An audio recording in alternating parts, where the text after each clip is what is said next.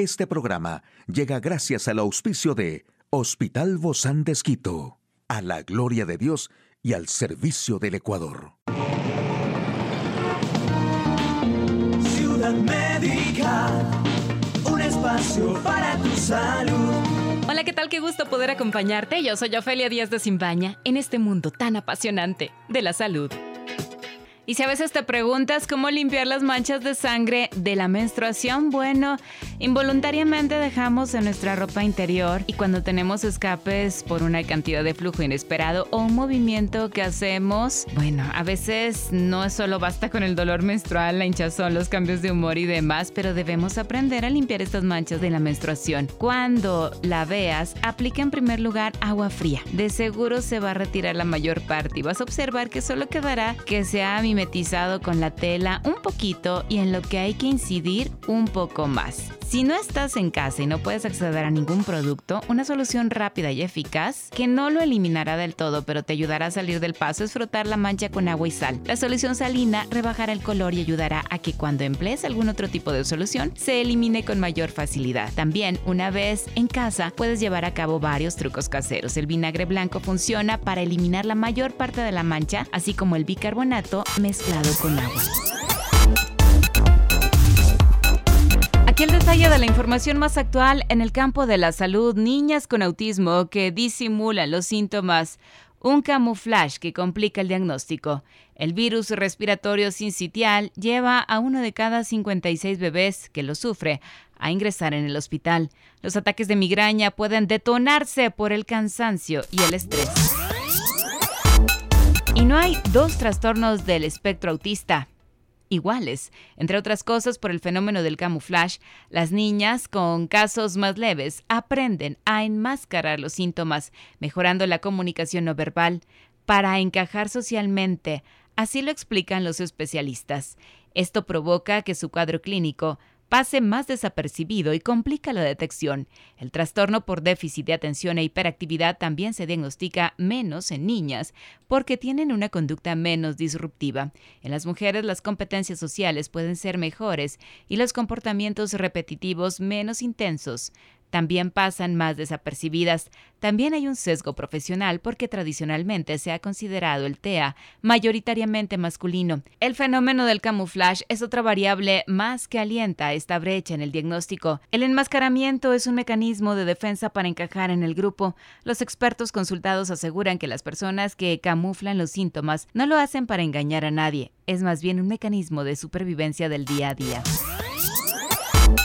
las unidades de cuidados intensivos pediátricas han vuelto a su vieja normalidad otoñal después de un par de años de cierto desorden en el ecosistema de los virus respiratorios a causa de la expansión del COVID. El virus respiratorio sincitial, que causa la mayor de las bronquiolitis en los niños más pequeños, ha vuelto a hacer acto de presencia en su temporada habitual a las puertas del invierno. Los autores sugieren que vacunar a embarazadas o lactantes en el primer año de vida podría reducir la carga sanitaria al evitar los efectos más agresivos de este virus. La migraña es una enfermedad y el dolor de cabeza es un síntoma que aparece o que está presente en la migraña es bastante frecuente en nuestra sociedad. La padece un 12% de la población, siendo más frecuentemente en las mujeres. Los niños también pueden tener migraña. Muchas personas piensan que la migraña tiene un lugar cuando sucede el ataque o crisis. Si bien esta es una enfermedad constante, los ataques son una manifestación de esta condición. Una migraña no es el ataque. La migraña es una enfermedad que identifica y le pone nombre cuando empieza a tener ataques. Según los neurólogos, el factor que predispone a tener enfermedad es genético. Esta enfermedad enfermedad genéticamente es neurovascular, significa que las personas con esta tendencia tienen un funcionamiento del cerebro y las arterias que es un poco diferente al resto. La información que tenemos al día de hoy nos da pistas que apuntan a que estas personas tienen un cerebro hiperexcitable, más sensible. Hoy en Médico Directo hablaremos sobre la violencia de género. ¿Quiere saber usted más de este tema? Lo invito a que nos acompañe. Una charla amigable con nuestro invitado. Bueno, para nosotros es muy importante hablar de este tema de la violencia de género porque se produce en muchos espacios como en la casa, en los establecimientos educativos, en los trabajos, estos agresores, donde principalmente son las personas más cercanas. Tenemos diferentes tipos de violencia y hoy queremos especificar y hacerlo de manera mucho más clara. Para ello, bueno, pues nadie mejor que nuestra invitada, la doctora Mónica Ortiz. Ella ya es de casa, es nuestra sexóloga médica, terapista de familias. Gracias, Moni, por acompañarnos. Bienvenida. Gracias, Ofre, a ti por la confianza. Y como bien lo mencionabas tú, sí es un tema que es trascendente. De hecho, todo el mes de noviembre se está realizando diferentes tipos de actividades para concientizar a las personas de que existe la violencia en todos sus tipos, pero mucho más la violencia de género, ¿no? El 25 de noviembre específicamente, justo estamos em, siempre a nivel internacional, pues se conmemora esta fecha, ¿sí? Para visibilizar, como dije, que la violencia de género y la violencia en todos sus tipos existe.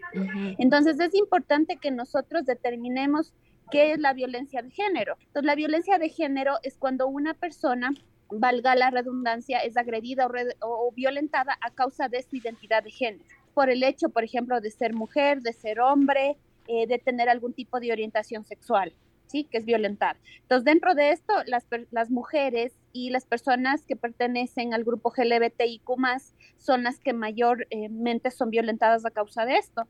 Ahora, en cuanto a la violencia, eh, es importante también que lo definamos. Eh, tiene que ver con el uso intencional de la fuerza, del poder físico. También puede ser un hecho, puede ser una amenaza y esto puede eh, producirse tanto contra uno mismo, contra otra persona, contra un grupo o una comunidad. Entonces, esto también va a dar la probabilidad de que existan algunas lesiones, eh, inclusive la muerte, cuando una mujer muere justamente a causa de la violencia de género, pues se le denomina femicidio. Pero a veces no solamente son las huellas físicas, OFE, sino también pueden haber consecuencias psicológicas, trastornos del desarrollo, inclusive privaciones. Haciendo específico de esto en cuanto a los tipos de violencia, por ejemplo, también existe la violencia patrimonial, que no es tan conocida. Entonces, cuando, por ejemplo, no digo que el hombre no pueda asumir en un hogar el, poder, la posición de proveedor, ¿ya?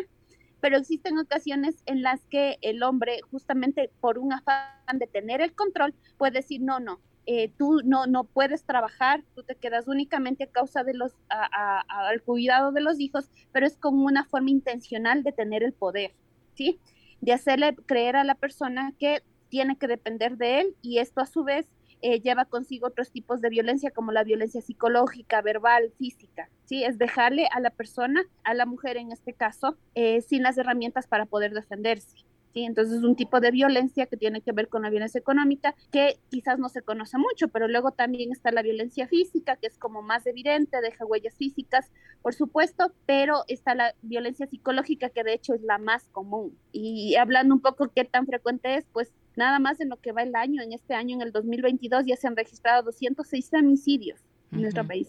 Todo el tiempo vemos en las noticias que está sucediendo eso y realmente es lamentable y por eso estamos aquí hablando del tema. Justamente creo que muchas mujeres a veces no se reconocen que son que son víctimas de una relación violenta porque eh, ya se mm, naturaliza como algo de todos los días y no se sienten ellas agredidas. Lo pueden ver en las noticias, lo ven a lo mejor en algún familiar, pero en ellas mismas dicen, no, a mí no me está sucediendo esto. ¿Cómo reconocer si estoy en esta relación violenta? Aquí mira algo interesante, porque hay ciertas situaciones que a veces la gente dice, no, es que me, si me cela es porque me ama. Entonces hay que diferenciar, ¿sí?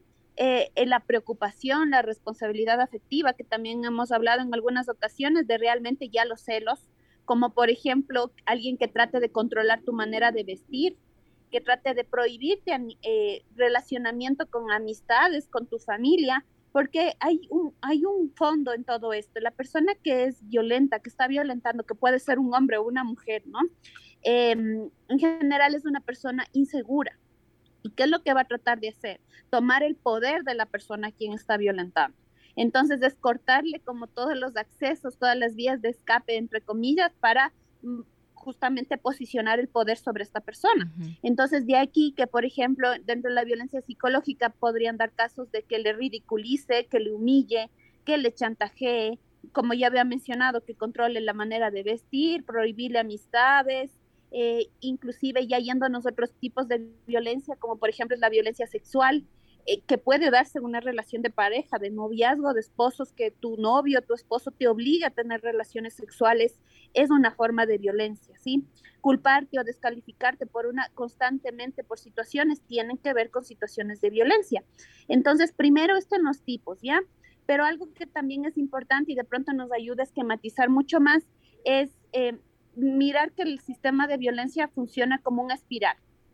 Sí, ahí hay un espiral donde constantemente quien está viviendo esta, este tipo de relación cae. Entonces tiene distintas fases. Una fase de esas es la acumulación de tensión.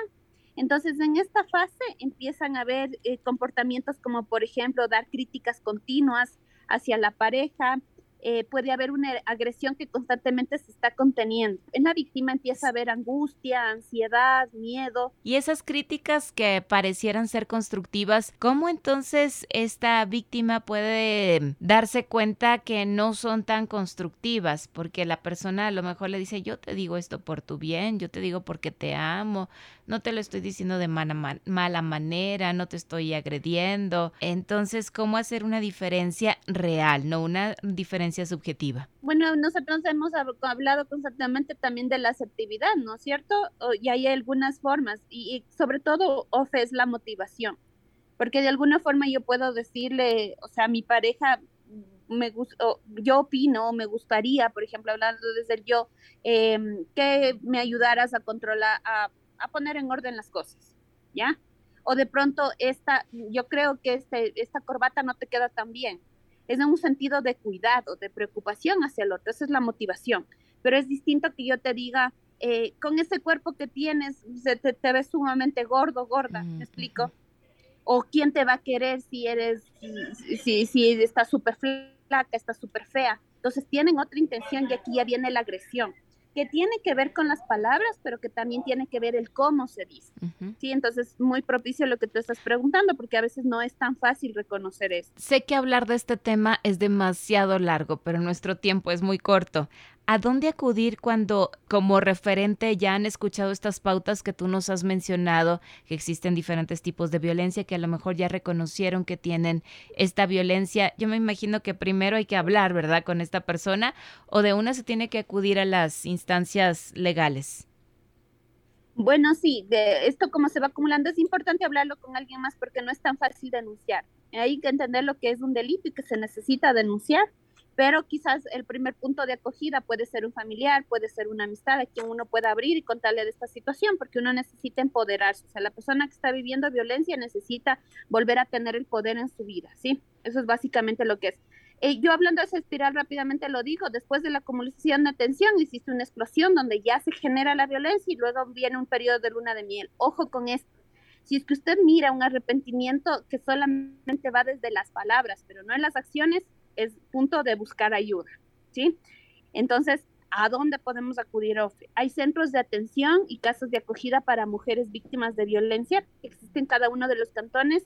También dentro de este está el Consejo de Protección de Derechos, que existe en todas las provincias. También se puede denunciar vía telefónica al 1 al 911, pero también al 1800 delito. Esos son números que se utilizaron mucho durante el confinamiento, pero que es necesario. También uno puede ir directamente a la fiscalía a denunciar esto y decir pues que de pronto si hay personas que están mirando esto, pues es, no, no se cansen, de pronto es un familiar, alguien más que está viviendo este tipo de violencia, de poder escuchar, de, de, de permitir tener una ruta de escape en este tipo de situaciones y hacerles sentir a las personas que están viviendo esta situación que pueden acudir a nosotros y que estaremos dispuestos a ayudar. Yo creo que son momentos muy importantes en la vida de todo ser humano que no debemos dejarlos pasar de largo y sí mantenernos alertas. Muchísimas gracias, doctora Mónica Ortiz, sexóloga médica, también terapista de parejas del Hospital Bozán de Esquito. A usted, amigo y amiga, a seguirnos cuidando, por favor. Hasta la próxima. Puedes escuchar de nuevo este programa en hcjb.org. Este programa llegó a usted gracias al gentil auspicio de Hospital Bozán de Esquito, a la gloria de Dios y al servicio del Ecuador.